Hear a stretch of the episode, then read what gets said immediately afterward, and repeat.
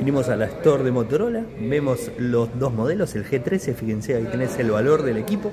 Estuvimos en el lanzamiento, pero bueno, está bueno recordar los valores a principio de mayo, el G22 que sigue estando, G23 que ahí tenés el valor, muy interesante el equipo, y G32 si querés subir un poquitito más.